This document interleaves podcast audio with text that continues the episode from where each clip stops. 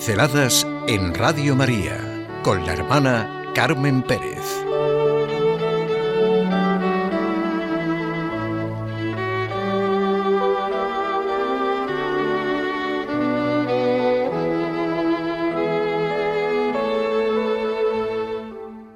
La claridad del misterio. Misterio es lo más próximo e inmediato a la realidad humana.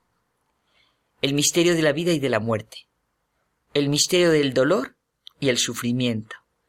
El misterio de la libertad humana. El misterio de mi razón, abierta a lo infinito, a lo inmenso, al arte, a la religión, a la filosofía, a la ciencia, a la investigación.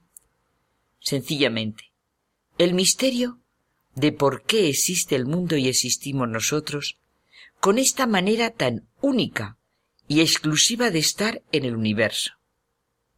¿Se imagina alguien a la inteligente abeja que lo es y practica el cálculo infinitesimal sin saberlo, claro? ¿Se la imaginan jugando al ajedrez con un ser humano? Por eso se revela mi razón cuando se habla y se plantea el misterio cristiano de manera tan cicatera, irracional y absurda. Me gusta la afirmación de Romano Guardini de que el misterio es exceso de verdad.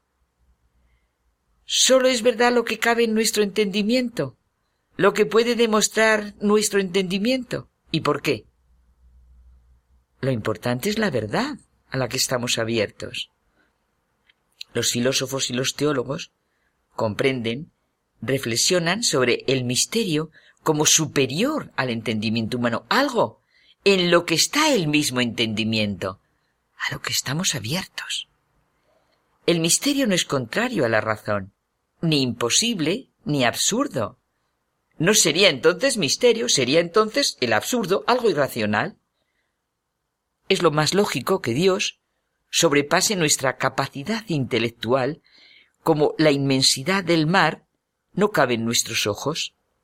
Si Dios cupiera en mi entendimiento, pues no sería Dios. Sería algo limitado al aquí y a la hora, a mi pobre mente. Bohr, uno de los primeros científicos que descubrió la estructura del átomo, hablando con Einstein, le dijo No es ni puede ser tarea nuestra ordenar a Dios cómo debe Él regir el mundo. Misterio es lo que sólo puede ser revelado por Dios y conocido entonces por el hombre. Y con esto corto esta pobre reflexión sobre el misterio que me entusiasma, la verdad, y es lo que más ensancha mi corazón y mi razón.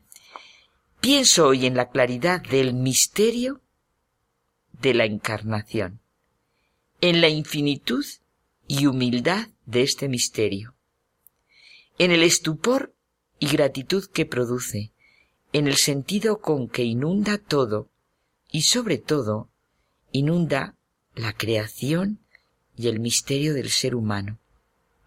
Y me he centrado, para hacerlo más gráfico, en un cuadro de Fra Angélico, que no dejo jamás de ver cuando voy al Museo del Prado, la Anunciación. El cuadro es la representación de un hombre lleno de amor, estupor, gratitud, éxtasis, ante la claridad y luminosidad del misterio de la Encarnación. Vasari comenta en sus vitas, en una capilla de la iglesia de Santo Domingo de Fiesole hay una tabla, la Anunciación del Arcángel. Parece un trabajo realizado en el cielo. En el fondo del paisaje se ve a Adán y a Eva, que fueron causantes, entre comillas, de que la Virgen encarnase al Redentor. La extraordinaria obra reúne, de manera única, la grandeza y la sencillez del mensaje que transmite la técnica de su composición, propia de una miniatura, impresiona. Es verdad. Cuando estudiaba historia del arte, un profesor nos comentaba que era como si Fra Angélico pintara de rodillas, adorando, sintiendo, admirando, meditando, dando gracias. Muchos críticos de arte dicen que el pincel del fraile dominico se convierte en el instrumento que materializa el misterio y su éxtasis ante el misterio. Los colores son una explosión de claridad, contemplación y oración. Azul limpísimo, amarillo que es oro puro, rosa celestial en las vestiduras, verde único de un paraíso terrenal en donde Adán y Eva se esconden ya avergonzados, sumisos y arrepentidos, sin alegría, después de su no a Dios, expresado en la metáfora de la manzana. El cuadro tiene un profundísimo contenido teológico, centrado, claro, en la anunciación a María, en el momento del misterio. Con toda nuestra razón y corazón, nos podemos acercar al momento del misterio de la encarnación del Verbo. El cuadro, no puedo entusiasmarme más con su descripción, es un canto a la belleza en el mundo, una prueba tangible más de la infinita bondad de Dios. Belleza e intimidad, lo espiritual y lo material, fuera dualismos. Todo esto crea algo único. Juan Pablo II beatificó a Frangélico en 1982, declarando universalmente que el autor de tan única pieza goza de la eternidad de la visión que recogió con sus pinceles. El cuadro es una auténtica predicación. Vaya manera buena de celebrar la encarnación.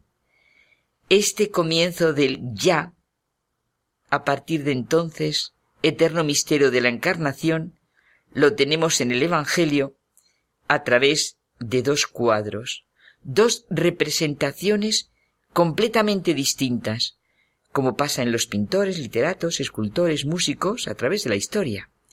Estos dos pintores, entre comillas, son Juan y Lucas. Juan afirma este hecho con su propia austeridad, rigor y energía metafísica en el prólogo de su Evangelio. Todo se concentra en logos, en el verbo, su origen eterno y su entrada en el tiempo y en el espacio, en el mundo, su existencia terrestre y tangible, el misterio de la unión. En el principio era el verbo y el verbo se hizo carne. El relato de San Lucas tiene un encanto arrobador, lleno de riqueza y lozanía, con esa intimidad propia del médico Lucas. Grandeza y sublimidad, inmensidad y sencillez.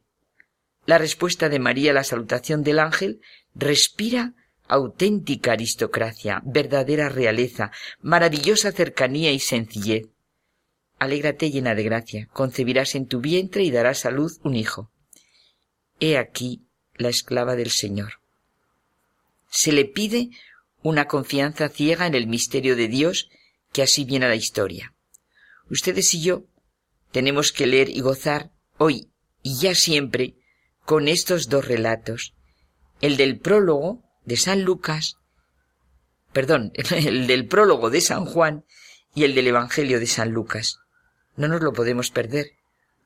Abrámanos a la claridad del misterio.